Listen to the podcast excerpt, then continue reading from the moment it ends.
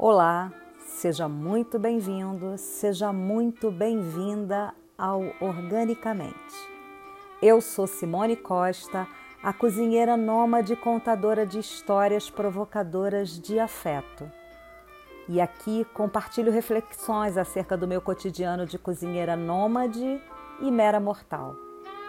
Ora filosofando com filósofos, ora filosofando com as minhas panelas e especiarias.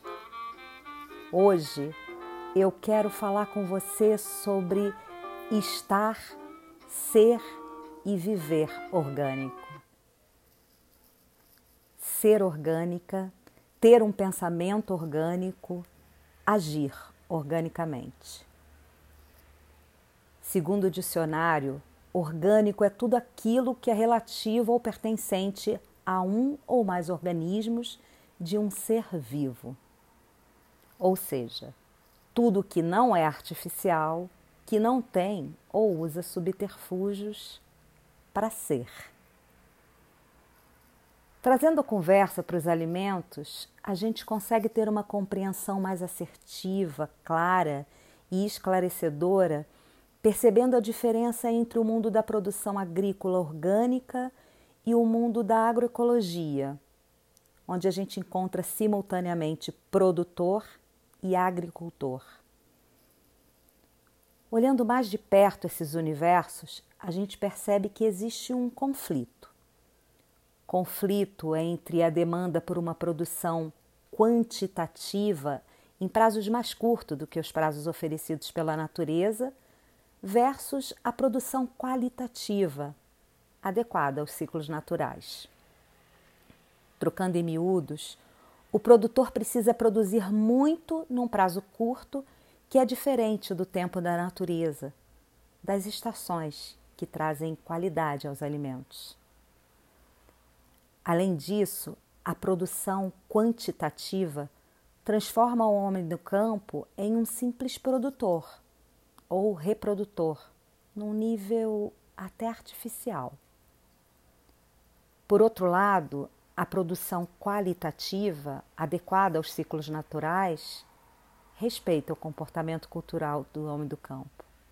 Faz dele um agricultor dotado de uma cultura agropastoril, um agricultor que desenvolve uma verdadeira cultura criativa no ato de produzir.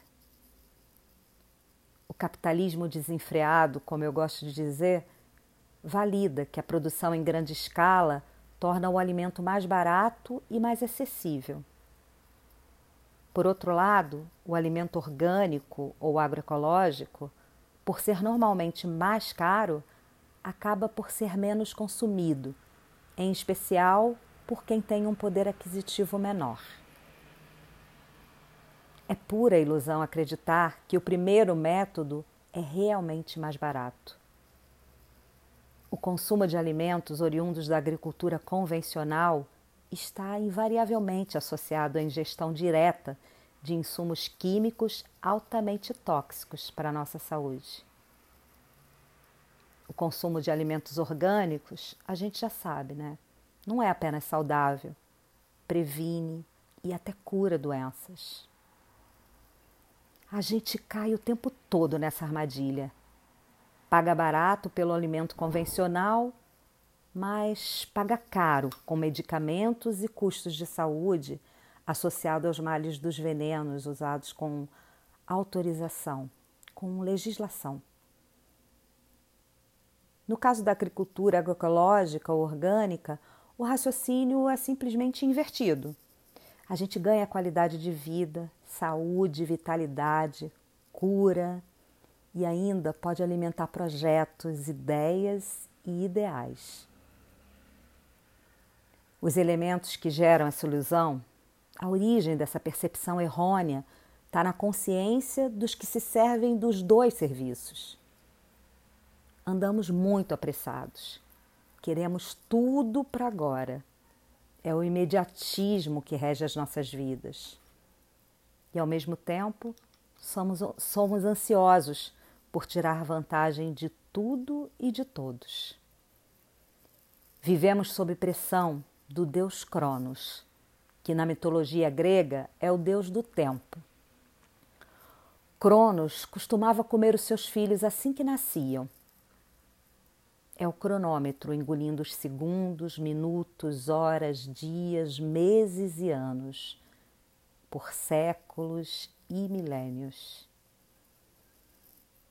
Pensar organicamente em uma alimentação orgânica passa por repensar a nossa relação com o tempo, com Cronos. Descascar leva muito mais tempo que desembalar. Comer morangos vermelhos e suculentos em janeiro significa ingerir veneno e não respeitar que eles nascerão naturalmente entre agosto e dezembro. E que é preferível usar framboesa, por exemplo, ou tomar um belo suco de abacaxi. É como um guisado que precisa de tempo para absorver todos os temperos. A gente ganha vendo a alquimia na panela sentindo o, o aroma invadir a cozinha e adentrar pela casa. É como o sexo bom e orgânico que precisa de tempo, de preliminares.